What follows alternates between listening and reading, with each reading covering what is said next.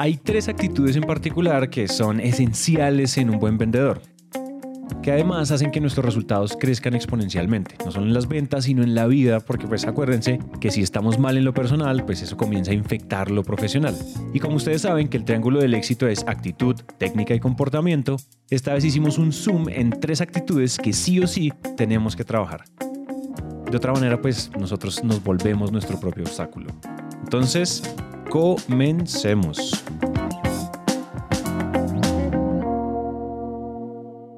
Hola a todos y bienvenidos al episodio número 42, 42.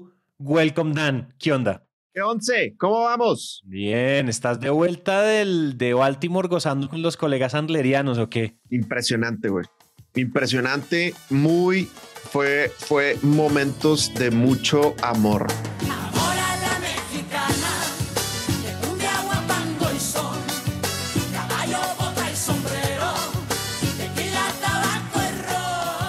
Para los que no sepan, en Sandler nos reunimos tres veces al año. Siempre nos ah, reunimos en, la, en la Summit con los clientes. Se llama The, Sandler Summit, que es en Orlando en marzo. Están todos invitados. Todos los oyentes de máquina están invitados a ir a la Summit. Escriban a info.anasias.sandler.com y les hacemos llegar información.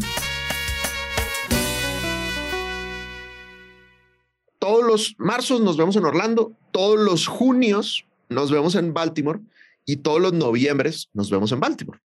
El año pasado, milagrosamente, fuimos de los últimos eventos públicos, de las últimas convenciones que se hicieron en Estados Unidos en marzo, no me acuerdo qué días fueron, como del 5 al 7 de marzo, una cosa así.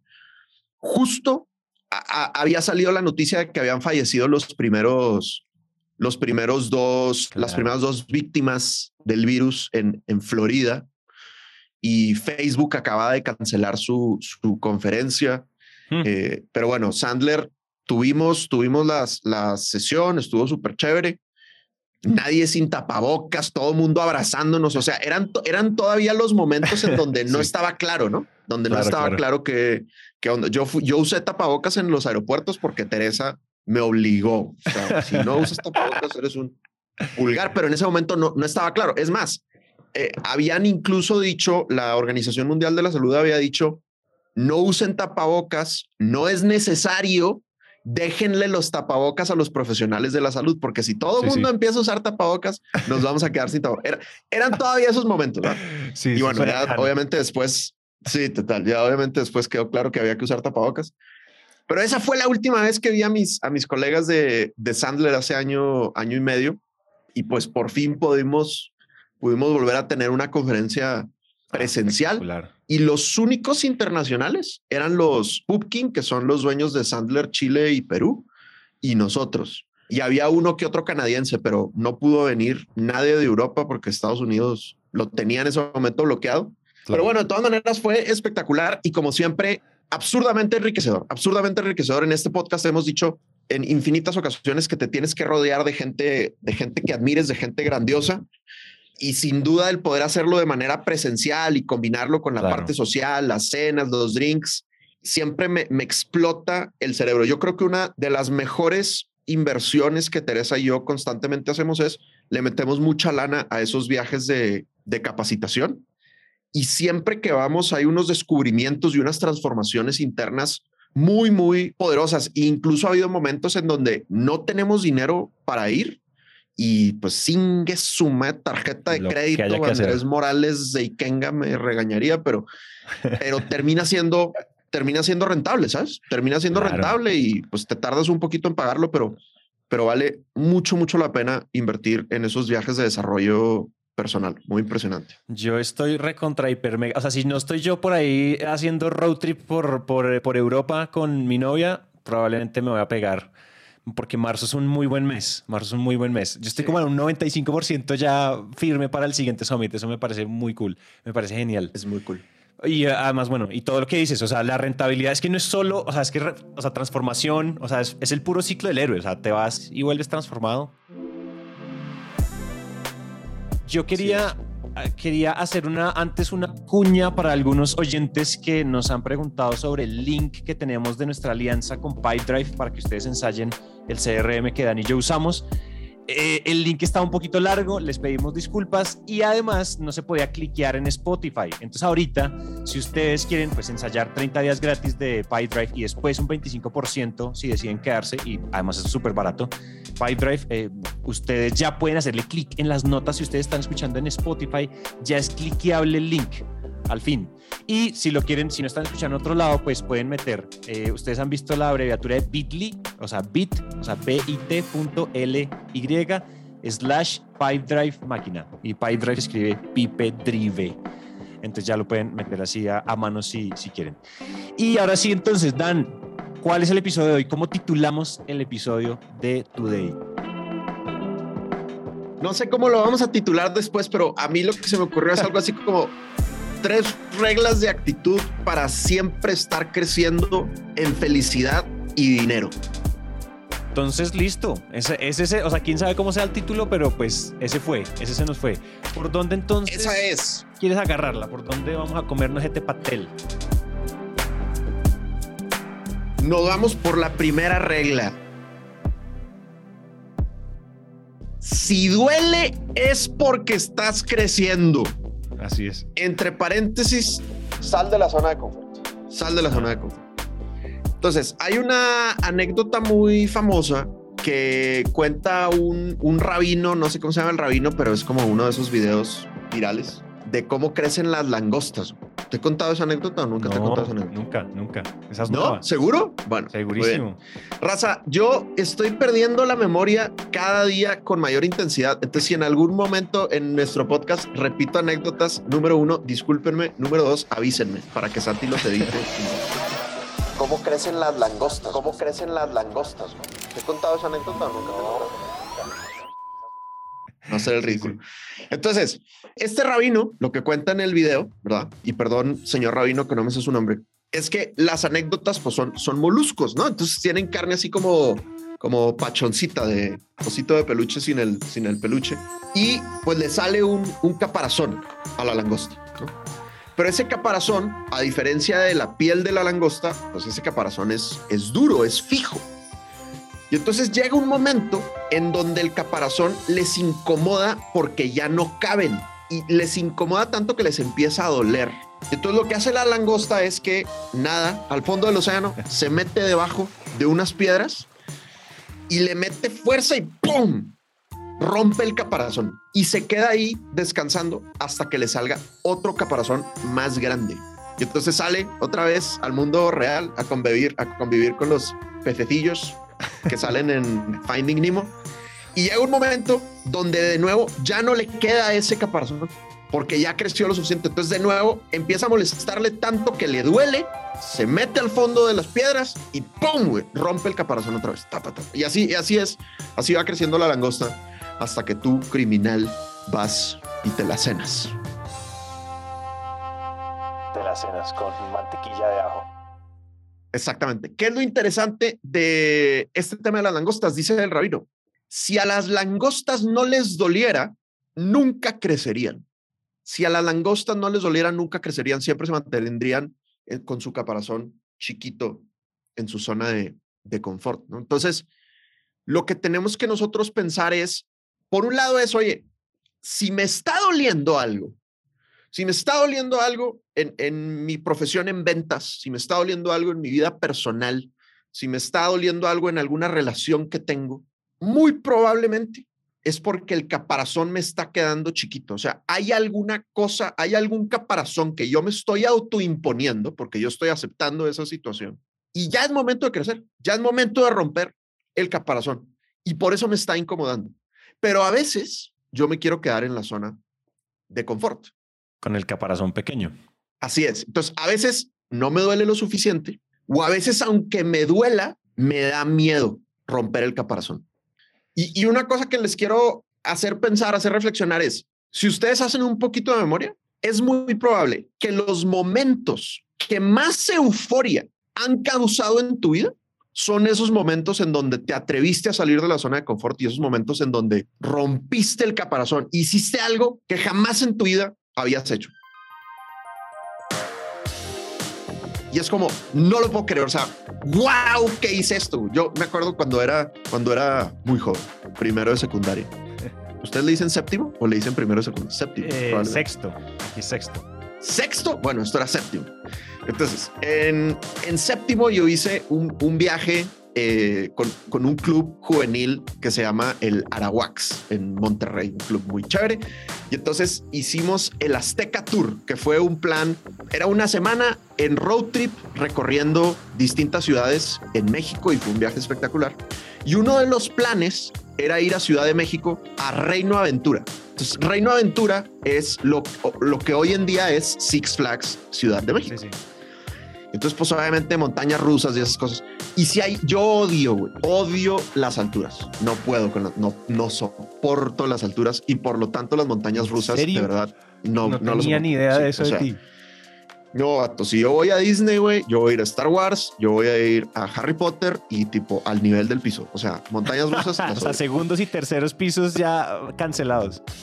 Sí, sí, sí. Entonces teníamos que ir allá y pues obviamente era plan de montañas rusas y pues yo no quería ir, güey. Obviamente yo no quería ir porque qué miedo subirme a las montañas rusas. Y aparte, yo tenía mucho miedo. Y qué impresionante. Ahorita sí, ahorita, según yo me vale que eso, pero en ese momento de verdad, yo tenía mucho miedo de que me hicieran bullying, de que me dijeran que era un cobarde en, séptimo, que, que, mis amigos de que ah, eres un loser, no te atreves, de verdad tenía mucho miedo de eso.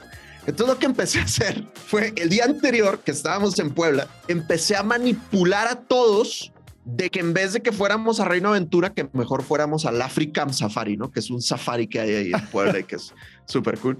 Y empezó a funcionar mi, mi manipulación en séptimo. Y entonces el instructor, Checo Ramos, me acuerdo que le hice sufrir mucho, me agarró y me llevó a, a darme feedback uno a uno y me dijo, oye, güey, ¿por qué estás manipulando a la gente? O sea, ¿por qué estás convenciendo? Ya tenemos un plan. Y entonces le confesé, ¿no? Le dije, no, pues es que tengo miedo y no me gusta. Pasa nada, güey. Pasa nada. Yo voy a estar contigo, yo te apoyo. Si no te quieres subir, no pasa nada. Bueno, ingue suma. Entonces fuimos al mugroso Six Flags y fue más el dolor del miedo al bullying que el dolor del miedo a las montañas rusas y me subí a las dos mugrosas montañas rusas que había ahí, güey. Y fue, fue horrible, güey fue horrible. O sea, yo soy de esas personas que si se sube a la montaña rusa es de que... O sea, yo no entiendo cómo la gente en la montaña rusa es como... ¡Ah! Lo disfrutan. Yo no puedo. O sea, a mí se me van el par a la garganta y pierdo... El... Fue espeluznante, güey. Pero cuando terminamos los dos, vato, yo me sentía Superman, güey. O sea... Sí. O sea, y le hablé a dos, tres personas que eran en ese momento importantes en mi vida y no puedes, no vas a creer lo que acabo de hacer porque hice algo muy, muy en contra de mi zona de confort, muy adentro de mi zona del miedo y de verdad me sentía demasiado, demasiado poderoso. Entonces, los momentos de más euforia son esos momentos donde te atreviste a, hacer algo, a hacer algo distinto, güey. Entonces, regla Sandler, una vida sin riesgo es una vida sin crecimiento. Una vida sin riesgo es una vida sin crecimiento. Entonces, súbete a las montañas rusas de las ventas, sal de tu zona de confort en pedir referidos, sal de tu zona de confort en hacer prospección en video, sal de tu zona de confort en cobrar a mejores precios. Atrévete, atrévete. Y puede que en ese momento no lo disfrutes, pero después te vas a sentir omnipotente y eso se vuelve un círculo virtuoso que, que hace que vayas creciendo y logrando más cosas. Total, yo estoy totalmente de acuerdo. A mí, a mí me pasó algo, me da mucha risa cuando dices mugrosa montaña rusa. A mí me pasó algo, eh, también como por esa edad, yo creo, no mentira, no, ya estaba en la universidad, y es que a mí me pasó algo muy particular en la universidad, y es que a mí me pareció que las clases de administración son clases muy fofas, yo sentía que eran clases muy desactualizadas, o sea, con decirte que los libros que hoy, o sea, los autores de los libros que yo leí en la universidad, esos autores ya salieron públicamente a decir que esos libros son una mierda, que dijeron, oigan, olvídense todo lo que escribí. Y eso era lo que estaba en el pensum de mi universidad de administración. Entonces, es decir, no estoy hablando nada, no estoy hablando mal en contra de mi universidad, siempre estoy diciendo como, yo no estaba totalmente, yo me sentí, y además, bueno, en todo lo que era de negocios, yo era el chico 5, yo me sacaba, o no sé, en Colombia es de 1 a 5, era el A más, A plus, ¿no? Como el, me sacaba la mejor nota. Y pues no había muchos retos ahí, o sea, particularmente no había mucho reto ahí. Y entonces un día a mí me dio la loquera y agarré y con no mete materias semestre a semestre, uno puede meter pues las famosas electivas y todo esto, ¿no? Y yo agarré y metí materias de artes liberales. Yo, o sea, Santiago Cortés, Administración de Empresas, el, fundador de Naranja Media, whatever, lo, como lo quieran ver, la etiqueta que me quieran poner, estaba yo metido en clases como filosofía del arte, lenguaje del arte, retórica y retórica y no sé qué plástico. O sea, estaban unas materias rarísimas. Pero ustedes no se imaginan, y a mí, o sea, y hablando de dolor, lo que a mí me dolió. Porque la gente llegaba y la gente llega a esas clases y ya han leído un montón de, han leído a Heidegger, han leído a yo no sé quiéncito, han leído estas, este libro de poesía, han leído un montón de cosas y yo no había leído nada, yo había leído a Porter y el libro que Porter ya no, ya no, él ya no avala. O sea, yo estaba súper, o sea, a mí me dolió eso porque yo entré y era como, y el profesor era como, bueno, ¿quién me puede ayudar con la no sé qué todo ¿En qué libro yo no sé quién sale tal cosa? Y no es que hubiera un prerequisito para esa materia, pero yo dije, ¿qué hice? ¿Qué, ¿En dónde me metí? O sea, esto es para los propios grupis del arte, del lenguaje, de la filosofía. Yo he leído muy poquita filosofía en mi vida en ese momento. Yo dije, ¿qué coños voy a hacer ahora? Y me dolió mucho. O sea, en todas las clases yo me sentía muy loser porque yo decía, ¿qué coños voy a hacer? O sea, yo no puedo responder nada. Y entonces sale, sale el, la tarea, el ensayo. Había que hacer un ensayo. Entonces tocaba, o sea, tocaba en definitiva salir a buscar, a leer. Entonces yo agarré y dije, me dolió, y yo dije, la filosofía da mucho sueño, o sea, leer a Nietzsche, leer a todos, todo eso da mucho sueño. Pues no sé, a mí, a mí leer filosofía clásica me da mucho sueño. Y entonces yo salí y agarré a comer libro, a comer libro, a comer libro. O sea, casi lloro mis ojos en esas materias, porque fue muy duro porque era totalmente fuera de lo que, o sea, contexto de negocios, administración de empresas además es conocida popularmente como una materia prácticamente fácil. Eso no es una, no es una, no es una, perdón, no es una carrera como de muchos retos. Y esa fue para mí, el reto más grande de la carrera fue algo que no fue de negocios, en realidad. Entonces después de eso le agarré todo el amor a este tema. No fue por esa razón que yo terminé en economía creativa, en realidad simplemente mí me, me, encantaban los amigos, hacer amigos diferentes, forzarse a hablar con gente que no se parece a ti. Ese tipo de cosas ayuda mucho. Entonces yo estoy súper de acuerdo con eso. Por eso, o sea, por eso cuando uno se ve estrías, a veces cuando uno crece muy rápido uno se ve estrías en el cuerpo, pero eso quiere decir que estás creciendo, eso quiere decir que eres más alto que lo que eras ayer lo mismo, o sea, y lo, mismo que te decía yo antes de que pusiéramos a grabar, creo que a mí me gusta mucho la analogía de que las espadas japonesas, esas las de Hattori Hanzo y todas estas, las katanas samurai, pues es mucho fuego, mucho martilleo y muchas capas de metal doblándose encima de ellas y dele martillo y dele martillo. Nuestra vida profesional y en las ventas es exactamente lo mismo. Hay que ir a buscar a meterse al fuego y a darse martillo. Total, sí. Sí, o si no, pues te vas a quedar, te vas a quedar chiquito, ¿no? Te vas a quedar chiquito. Entonces, en el caparazón. Bueno, a salir de la zona de confort, chavos. Regla número dos de actitud para siempre estar creciendo de felicidad y dinero. Ajá. Vuelve el fracaso un objetivo. Vuelve el fracaso un objetivo. Entonces, regla Sandler. Tienes que aprender a fracasar para tener éxito. Tienes que aprender a fracasar para tener éxito. Una de las grandes lecciones que tuve ahora que fui a Baltimore, pues entre tantas conferencias de gurús de ventas que tuvimos allá, una de ellas es de Pete Oliver, que ya lo hemos mencionado varias veces en el podcast de, Sandler Hawaii. Pete tiene un libro muy bueno que se llama Making the Climb. Para los que sean gente que está entrando a ser manager, que les acaban de dar el cargo de liderazgo, el libro de Making the Climb de Pete Oliver es, es maravilloso y es como tiene algunos elementos de nuestro programa de gerencia estratégica Sandler, al que por supuesto están invitados, pero si quieren una introducción a, ser managers, léanse el libro de Pete Oliver, Making the Climb, tremendo, tremendo librazo. Lo leí en el avión, me lo eché como dos horas en el avión de regreso a Baltimore. Y este cuate yo creo que es la persona que más vende dinero en Sandler a nivel mundial. Literal, sus negocios son de 2, 3 millones de dólares, o sea, vende negocios bestiales. Y él nos contaba que en el último retiro de equipo que hicieron, estaban haciendo un diagnóstico de distintas cosas. Y uno de los diagnósticos que hicieron fue un diagnóstico de fracaso. Califícate del 1 al 10 en fracaso. Entonces 10 es estoy fracasando constantemente y uno es estoy en mi zona de confort, no estoy fracasando nada. Y se dieron cuenta que estaban fracasando muy poquito. Y entonces Pete decía, para nosotros era muy fácil decir, oye, estamos fracasando poquito porque somos muy buenos en lo que hacemos, que generalmente lo que hacemos lo, lo hacemos bien. Esa era como la tentación. Y, y, luego él decía, pero, pero eso, eso sería mentira. Estamos fracasando poquito porque no estamos haciendo suficientes cosas diferentes. Tenemos que atrevernos más, tenemos que buscar innovar, tenemos que buscar hacer cosas distintas. Entonces, si ustedes piensan, por eso les digo, hay que volver al fracaso un objetivo. El, famoso A-B testing, ¿no? Los, los eh, exámenes AB o las pruebas AB que uno hace, por ejemplo, cuando estás creando ads, cuando estás creando anuncios en marketing digital, dicen, tienes que hacer pruebas AB. O sea, saca un anuncio con una foto y saca otro anuncio con otra foto y ve cuál funciona mejor.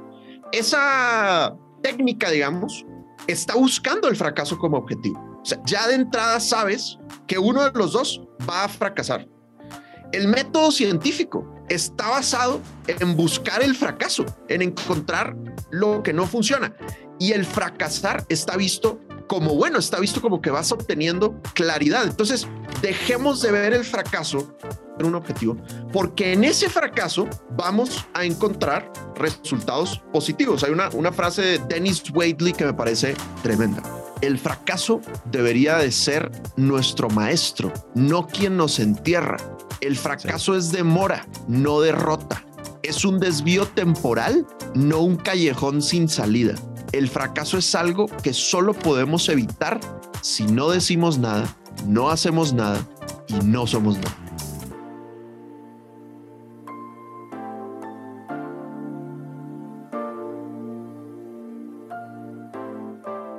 Mira que Adam Grant, yo soy súper mega fan de Adam Grant. Él es pues, el escritor de muchos libros y bueno, él, él, tiene uno de los libros más famosos de él, se llama eh, Think Again. Impresionante libro, súper recomendado. Pero él tiene un podcast que se llama Work Life y él habla mucho de la teoría que hay alrededor de la, del mundo profesional y de nosotros y la relación que tenemos con el trabajo. Y él tiene, y él recientemente se volvió súper viral. Él es profesor en Wharton, eh, que es una de las escuelas de MBAs más importantes del planeta. Es impresionante. Claro. Y, este man decía, se volvió viral porque él dijo, mire, yo de ahora en adelante, eh, ah, no, él dijo, oigan, mi, mi nueva hoja de vida, mi nuevo CV, es de 32 páginas. Y todo el mundo, ¿cómo así? 32 páginas, ¿cómo así? Ahora que hay que incluir, ¿cómo así? Adam, nuestro gurú, dinos ahora que hay que meter. Y él dijo, ¿saben por qué? Porque ahora yo tengo en mi CV, después de que yo sé hablar estos idiomas, que yo tengo estas habilidades, pongo todos mis fracasos. Una lista de todos mis fracasos. Y entonces él dice, lo que él dice es, mire, ¿cómo, cómo, ¿qué mejor manera de mostrarle a su próximo empleador el, o sea, el la evolución de usted como profesional que mostrarle usted en dónde se ha estrellado? Entonces, eso se volvió súper viral y él dice, o sea, le recomienda a los MBA alumni de Wharton, él dice, ustedes tienen como managers y como directores de empresas, tienen que tener su resumen de, de failures. Usted los tiene que tener porque no hay otra manera de conocerlo a usted mejor. Porque además esa es la mejor manera de quitar el maquillaje. Porque todos los headhunters y todos los que reclutan y todos los de recursos humanos saben que las hojas de vida son súper maquilladas. La gente maquilla todo el tiempo su hoja de vida. En cambio, si uno, o sea, como esa honestidad desarmante, que también es eh, regla y filosofía Sandler, esto como que es lo mismo, iba pegada y quería, quería mencionarlo. Además, oigan, de verdad, Adam Grant es un absoluto dios. Yo estoy obsesionado con ese calvo. Entonces, si quieren echarle una leída a Think Again también, es súper cool. Entonces, puede ser chévere. De pronto no es la hoja de vida que uno manda, pero sí es la hoja de vida que uno tiene como con uno mismo. Claro, total, total. Sabes que yo tuve la fortuna de hacer un pedazo de mi MBA en la Universidad de Cornell. Fue una experiencia muy impresionante. Seis meses de intercambio ah. que hice allá y fue, fue una locura, güey. Fue una locura. Eh, todos los profesores, no, una sabiduría muy, muy loca.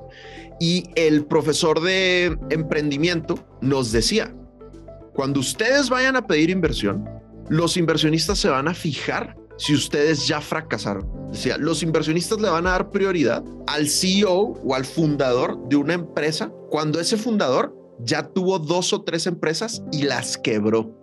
Exacto. Porque significa que ya probó la miseria. y ya tiene mucho más aprendizaje que el que todavía no ha fracasado. Entonces, si alguno de ustedes oyentes ahorita está fracasando en ventas o en su emprendimiento, chavos, van por buen camino, van por, no se preocupen, no se preocupen, como dice Dennis Wadley, el fracaso es demora, no es derrota. No es derrota. Hay que seguir adelante, no pasa nada.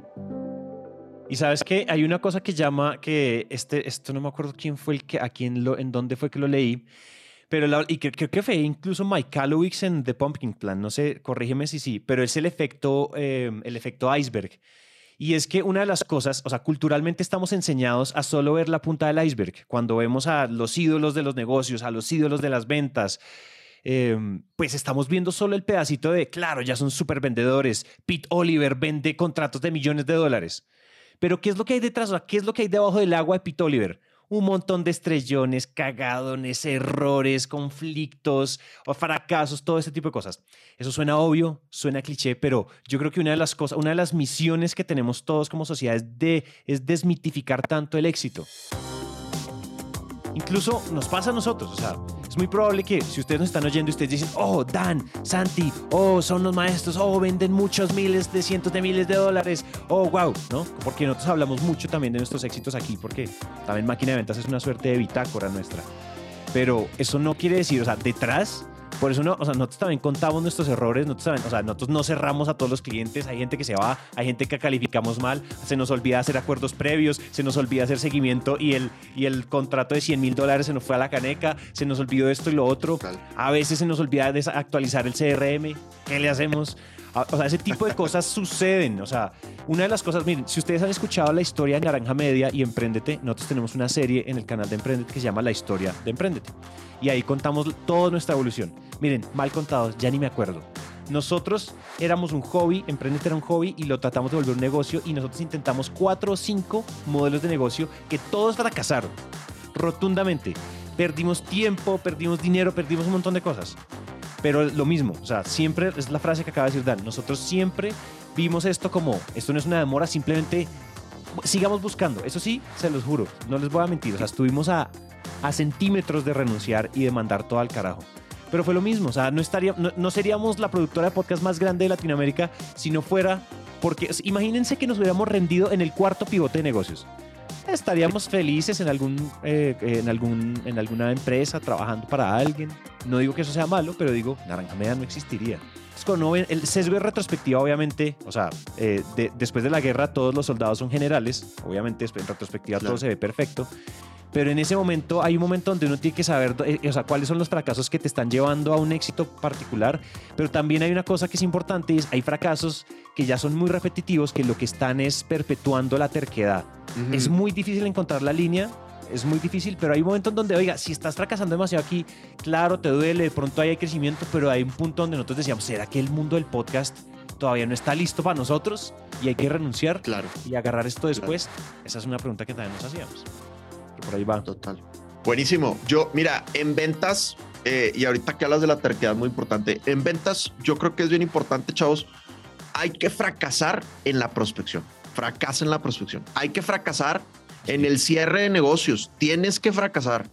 Hay que fracasar en llegar al tomador de decisión, intentar y no lograrlo. Hay que fracasar en agregar a gente en LinkedIn y venderles por LinkedIn hay que fracasar en prospectar en video, hay que fracasar en hacer más y mejor networking, hay que fracasar en, pedir referidos. Pero lo que está diciendo Santi es clave. Hay, un, hay una palabra que utilizamos mucho en Sandler que no, no, no sé cuál es la mejor traducción al español, pero es el, el debriefing, el debriefing, ¿no? O sea, a ver, yo hice la llamada y no funcionó, fracasé. Papá, para mí eso es triunfo. Para mí eso es... Hiciste la llamada, güey. No conseguiste la cita, pero hiciste la llamada Nivel Dios, güey. Maravilloso, apláudete. Pero, siguiente paso, haz un debrief. A ver, güey, ¿qué pude haber hecho mejor? Oye, no cerré el negocio. Felicidades, güey. Fracasaste, avanzaste, ganaste experiencia. Siempre y cuando hagas un debrief. Decíamos en el episodio pasado, usa Zoom para ver las grabaciones. Entonces, ves la grabación de tu presentación final. Intenta ver, a ver, ¿realmente habías calificado dolor, presupuesto y decisión? Tu lenguaje corporal, tu tonalidad, tus palabras fueron las mejores. Hiciste un buen acuerdo al principio, hiciste un buen acuerdo al final? ¿No será que en algún momento heriste la dignidad del prospecto porque hiciste una pregunta y, y le golpeaste el ego porque no hiciste la pregunta correctamente? ¿O no será que hablaste demasiado y no escuchaste lo suficiente, no hiciste muchas preguntas? Entonces, hay que buscar que el fracaso sea un objetivo porque el fracaso va acompañado del aprendizaje cuando hago la revisión de los hechos. Claro. Pero si yo no hago la revisión de los hechos, puede que se convierta en terquedad. Voy avanzando y realmente no estoy adquiriendo conocimiento del fracaso.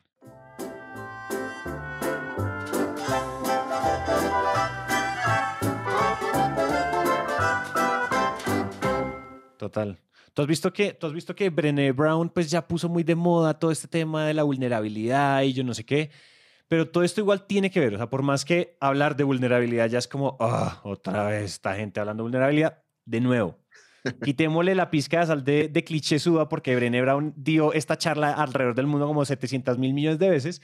Pero fíjense que es lo mismo. Si uno declara esa vulnerabilidad y uno aprende a fracasar, aprender, porque es que hay método, yo creo que hay método. Y eso lo dice David Sanders. Una de las reglas Sanders es, si tú no aprendes, o sea, para aprender a tener éxito hay que aprender a fracasar. Es lo mismo. Fracasa, o sea, fracasar o sea, si uno fracasa con el ego en el techo, ese fracaso no se vuelve aprendizaje, no se vuelve desvío, sino es que se vuelve, se vuelve obstáculo, se vuelve, se, vuelve el fin. Entonces, una de las cosas que nosotros hacemos mucho en Naranja Media es que en general nuestros productores de podcast fracasan mucho, porque en el negocio creativo, el negocio creativo está basado en una sucesión de fracasos hasta llegar a donde es. Es que yo, yo no me acuerdo, hay un libro, el, el, libro de Ed Catmull que se llama Creativity Inc., de, como, de la historia de Pixar él dice, miren, si, si yo les contara, si la primera versión de, de Toy Story hubiera salido al aire, Toy Story era una historia rarísima, no eran juguetes, era una vaina rarísima. Ya no me acuerdo cómo es la anécdota, pero en serio estaríamos viendo una vaina muy extraña.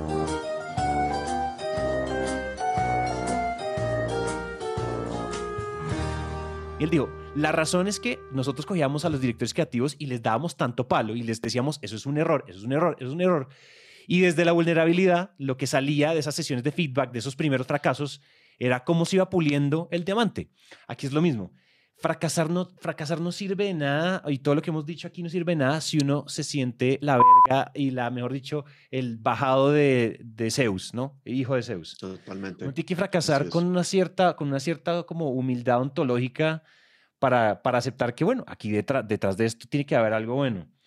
Pero si, si uno fracasa y lo primero que uno hace, uno de los, hay un, esto se llama sesgo de, ah, no me acuerdo cómo se llama, eso tiene un nombre, es un sesgo cognitivo y es que cuando eh, el, el humano está cableado para que cuando uno fracasa, fuera, el sesgo es culpar factores externos y cuando otro fracasa, tú estás culpando factores internos. Entonces, si yo fracasé, si yo no cerré el cliente, claro, es que se me fue el internet, es que ese cliente estaba no sé qué, es que el cliente no sé qué, es que la industria no está preparada. En cambio, si por ejemplo Dan fracasa, entonces lo que yo digo es, ah, es que ese Dan sí es malo cerrando, es que Dan habla mucho, es que ese acento de él, sí, mejor dicho, es que, es que las orejas y los ojos y las cejas. Ese es uno de los sesgos que tenemos los humanos. Entonces hay que frenar y parar dos segunditos. Esto lo dice Ryan Holiday en su libro Stillness is the Key. Es, nosotros no controlamos lo que pasa, pero sí controlamos cómo reaccionamos. Entonces, cuando, usted cuando uno fracase, tómense la pausa. A ver qué fue lo que pasó. Me encanta, me encanta. Oye, hablando de fracasos y de, y de bitácoras, que decías ahorita, ¿no? Este podcast es nuestra bitácora. Les cuento eh, datos reales de mi, de mi tercer Q. Ayer tuvimos, un poco tarde, quiero confesarlo, un fracaso, un fracaso ahí que les comparto. Pero ayer tuvimos el análisis de nuestro tercer Q en la, en la empresa. Em, y estamos muy contentos. Mejor Q de la historia, mejor año de la historia. De verdad, estamos muy contentos. Pero el tercer Q, que ha sido el más exitoso, fíjate, yo tuve 43 primeras reuniones de ventas. Tuve 43 primeras reuniones de ventas. De las cuales 18 fueron prospectos que no calificaron. 18 fueron prospectos que no calificaron. Y 18 ya lo cerré. 18 ya lo cerré. O sea, mitad y mitad, mitad y mitad. Ahora te voy a decir qué es lo que pasó. Cuando yo empecé a hacer este reporte, yo estaba muy, muy emocionado porque va a ser un reporte bien cool porque sé cuáles son los resultados. Y empecé a hacer la lista de, de, de citas y entonces, oye, cita uno, no, prospecto no descalificado, cita dos, prospecto descalificado, cita tres descalificado, ta, ta, ta, ta, ta. Yo dije, ¿qué onda, güey? Iba en la cita 7, güey. Prospecto descalificado. No fue hasta la 8 que dije, ah, este sí lo cerré. Este sí lo cerré. Y dije, ¿qué onda, güey? ¿Dónde están todos los cierres? Y me di cuenta que todos los cierres se dieron al final del Q. Al final del Q. O sea, se acumularon todos al final. Q, así es. El principio del Q fue súper malo, güey. todas las primeras reuniones que tuve fue súper malo. Y yo me ponía a pensar, oye, si yo me hubiera dejado deprimir por todas esas primeras reuniones que, pues, terminaron en, fracaso, pues no hubiéramos tenido el mejor, el mejor Q de, la historia de la empresa, ¿no? Y pues si ahorita lo ves es mitad y mitad. mitad lo cerré, mitad no lo cerré. Ahora, algo que sí me enorgullece es cerré el 80% de las propuestas que hice, ¿no? O sea, la mitad de la gente que, que, que no cerré el negocio, pues muchos de ellos fue porque no calificaban y otros sí les hice propuesta. De los que hice propuesta, pues sí, la mayoría lo cerramos, gracias a Dios. O sea, estamos haciendo bien la chamba de calificar dolor, presupuesto, decisión, pero pues normal entender que no vamos a cerrar todos los negocios. No pasa nada si no cerramos todos los negocios. De los 43, solo he cerrado 18. Entonces hay pues veintitantos que no se cerraron. No pasa nada. No pasa absolutamente nada. Hay que seguir haciendo la chamba. Yo, una, una, última cosa que quiero agregar a esto. Métanle, a mí me cambió la vida cuando uno le mete filosofía de método científico a la profesión, al fracaso, a las ventas. ¿Y cómo funciona el método científico? El método que después Lean Startup, el, el, el libro de este man, no me acuerdo cómo se llama, pues lo puso muy de moda. Y es, piensen en, en cómo funcionan los experimentos y cómo funciona la ciencia. Ningún científico fue y le pegó a la vacuna de primeras. Ninguna persona fue y le pegó al invento de primeras. El método científico lo que dice es, yo tengo una hipótesis, en este caso no sé, yo creo que Vidyard me va a funcionar para prospectar. Entonces voy y lo ensayo. Tengo esa hipótesis, ¿cierto? Como en un, en, un experimento científico, voy y pruebo esa hipótesis a ver si la puedo volver teoría. Es decir, voy a cerrar más con eh, prospección en video. Voy, pruebo la hipótesis, me devuelvo y digo, ¿cuáles son las conclusiones de mi experimento? ¿Funcionó o no funcionó? Si no funcionó, se descarta la hipótesis, se plantea una nueva, se plantea una iteración del experimento y se sigue intentando. Entonces, o sea, siéntanse como, o sea, en vez de sentirse como vendedores tradicionales que si no cierran y no, o sea, que viven afanados es por cerrar independientemente si sí los necesitan o no, pueden tener más una mentalidad de, de científicos y salen a probar hipótesis con en prospección, en cierre, en calificación, en todo. ¿no? Yo creo que esa mentalidad cambia mucho la forma en que uno, o la actitud o la energía con la que uno entra a, a llamadas, con la que uno hace llamadas en frío, etcétera. Totalmente. Buenísimo, buenísimo. Muy bien. Tercer punto, jóvenes. Tercera regla de actitud para siempre estar creciendo en felicidad y dinero. Hay que tener humildad intelectual. Hay que mantener constantemente una actitud de estudiante. Hay un artículo en el Harvard Business Review de mis comadres Helen Tupper y Sarah Ellis. Y lo que dicen ellas es cómo nuestra capacidad de aprender hoy en día es casi que una moneda profesional, es casi que una, que una divisa, es como un Bitcoin profesional, porque antes se evaluaba como tu capacidad de aprendizaje como una competencia importante, ¿no? Entonces, lo que dicen ellas ahora es, la capacidad de aprendizaje ya no es una competencia importante, sino que esa es la chamba. Aprender es la chamba. Entonces, si tú lo piensas, cualquier cargo al que uno entra, tienes que atascarte todos los productos y servicios de la empresa. Y aparte, pues esa empresa seguramente está innovando y está sacando productos y servicios a cada rato. Y aparte, pues de repente hay pandemias y cosas extrañas que revolucionan la manera de hacer las cosas.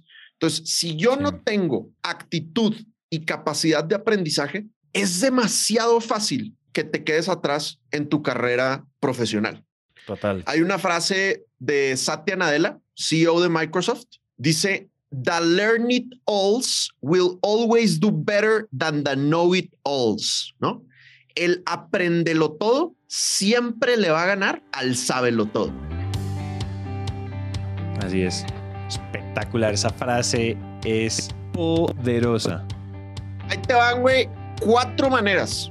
Cuatro maneras de, de, aprender, cuatro maneras de mantener viva esa capacidad de aprendizaje que pues amigos vendedores, amigas vendedoras, hay que estar aprendiendo todo el tiempo temas de actitud, temas de técnica, temas de comportamiento, ya saben, el triángulo del éxito. éxito. Entonces, dicen nuestras comadres Helen Topper y Sarah Ellis en el artículo de Harvard Business Review.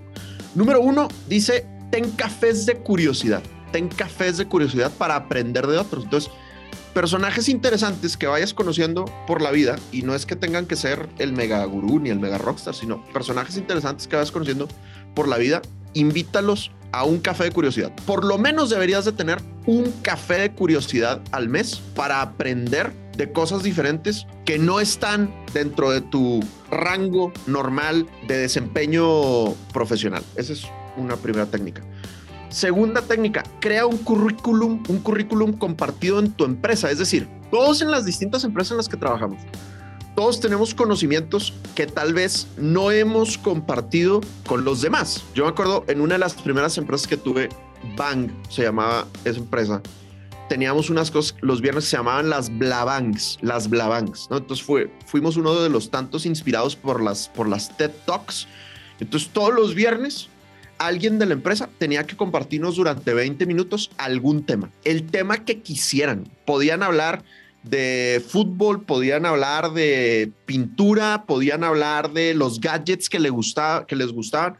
No importa, Lo importante era enriquecer nuestro conocimiento a propósito de cosas diferentes a las que normalmente estamos enfocados. ¿no? Entonces, crea un currículum compartido en tu empresa.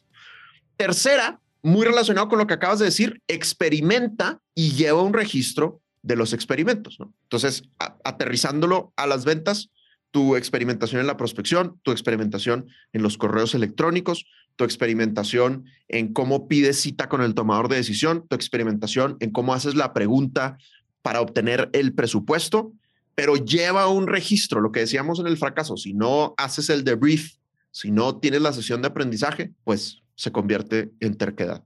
Total. Y por último, cuando tengas un reto, cuando tengas un problema, pregúntale a las personas con experiencias opuestas. Entonces, oye, tengo un problema de administración en mi empresa, por decir algo, ¿no? Oye, pues mi empresa es de, entrenamiento en ventas, es de coaching, ¿no? Oye, pues voy a preguntarle a Santi, que tiene un negocio completamente distinto al mío, cómo ha resuelto este problema de administración. ¿no? Oye, tengo un problema de networking. Oye, pues sabes que en vez de preguntarle por el problema de networking a los extrovertidos, pregúntale a un introvertido cómo resolvería este problema de networking. Simplemente para que busques perspectivas diferentes, ángulos distintos de aprendizaje. ¿okay? Entonces, bueno, el artículo de Helen Topper y Sarah Ellis se llama Haciendo el aprendizaje parte de tu rutina diaria y comparten estos cuatro tips que me parecen espectaculares para que mantengamos la humildad intelectual. Siempre hay que estar aprendiendo. Si queremos crecer en felicidad y en dinero, constantemente tenemos que estar aprendiendo. Oigan, déjenme les recomiendo un episodio de que hacemos en Naranja Media con un cliente que se llama Protección. El, el show se llama Talento Si hay el episodio se llama Mi propio Pensum con Juan Camilo Vallejo, que es el fundador de Valienta, una empresa espectacular, una startup que ya pasó por Y Combinator y está ayudando a miles de millones de mujeres. Es un espectáculo. Él dice, él se salió de la universidad, él dijo, a mí la universidad me supo a cacho, yo voy a hacer mi propio pensum. Y la tesis de él, sacado, escúchense la historia súper interesante, pero la tesis de él, o lo que les, les quiero dejar acá es, hagan lo mismo, con todas, o sea, con toda esa filosofía que les acaba de dejar Dan, o sea, con lo que tú acabas de decir, yo creo que lo que uno, le pega también una, como una capita de método, y es, o sea, ¿qué es lo que ustedes necesitan aprender? ¿Qué les está doliendo? O sea, ¿cuál puede ser eso que ustedes aprendan que les ayuda a romper el caparazón, ¿cierto? Porque igual todo esto está eh, junto, estos tres consejos. Qué es lo que ustedes necesitan aprender y hagan, o sea, e, elaboren su propio pensum. Eso no es solo para las universidades. Entonces lo que este tipo, lo que Juan Camilo hizo fue, a mí no me gusta la universidad, no me sirve, no veo nada útil aquí. Entonces lo que va a hacer es, yo quiero aprender de negocios, quiero aprender de ventas, quiero aprender de esto, quiero aprender de creatividad, quiero aprender a, crear contenido yo solo. Entonces digo, listo, me voy a crear mi pensum con cursos, con entrenamientos, con coaches, con amigos, con mentores y, tiene, y él organiza su propia planta de profesores, entre comillas, su propio pensum, su propio, sus propias materias y él está todo el tiempo estudiando y se mantiene, o sea, se, vuelve un, estudiante eterno. Entonces lo que pueden hacer es asuman esa misma actitud y es, oiga, yo al semestre, o sea, o cada Q o cada semestre yo meto dos materias por ejemplo, ¿te acuerdas, Dan, que tú me contaste? Yo estoy, o una de mis materias es lanzamientos digitales. Quiero saber mejor cómo hacer lanzamientos digitales. Materia número uno. Esa materia tiene un pensum, tiene unos mentores, tiene unas lecturas, tiene unos libros. Quiero ser mejor en cierres eh, o quiero ser mejor en calificación o quiero ser mejor en qué. Organicen esos pensums. Una de las cosas que es muy abrumador es que en la época, hoy en día, consumimos una persona en un día, hoy, en el 2021, consume la misma información al día que lo que una persona de 1910 consumía en toda su vida. No. Estadística impresionante de, de Jim Quick un libro que se llama Limitless. Y este tipo dice, estamos abrumados de información, estamos abrumados de información, entonces administresela. Cuando uno dice, hay que aprender y uno va y uno dice que, que todas las cosas que puedo aprender, puedo aprender esto, puedo aprender lo otro, puedo aprender de ventas, puedo aprender de negocios, puedo aprender de marketing digital, puedo aprender de criptomonedas, puedo aprender de esto, puedo aprender de... Y entonces todo el mundo te está vendiendo cursos y... Total. Bájenle al volumen, decidan una o dos cosas, renuncien a las otras por ahora y, organicen su pensum para que aprender no sea abrumador, porque en esto yo te digo, ¿qué es lo que deberías aprender para ser exitoso en el siglo XXI? La lista es infinita. Entonces, por ahí va también. Me encanta, Me encanta. Lero. Bueno, muy bien, chavos. Resumen de nuestro capítulo de hoy. Tres reglas de actitud para siempre estar creciendo en felicidad y dinero. Número uno, si duele es porque estás creciendo. Avánzale y sal de tu zona de confort. Número dos, vuelve el fracaso un objetivo. Entre más fracaso, más aprendizaje y también más éxito. Y número tres, mantén la humildad intelectual. Siempre una actitud de estudiante. Y con esto, Papaloy, podemos decir en tres, dos, uno. Lo, tenemos. Lo logramos. No lo logramos. desde mi lado lo logramos de mi lado lo logramos. Cero lo logramos, Fracasamos. ¡Bravo! ¡Fracasamos! De mi, lado fue un éxito total. Para que vean que el éxito y el fracaso es cuestión de perspectiva. Muchachos, Zoom nos acaba de enseñar eso. Y el lag de nuestro internet.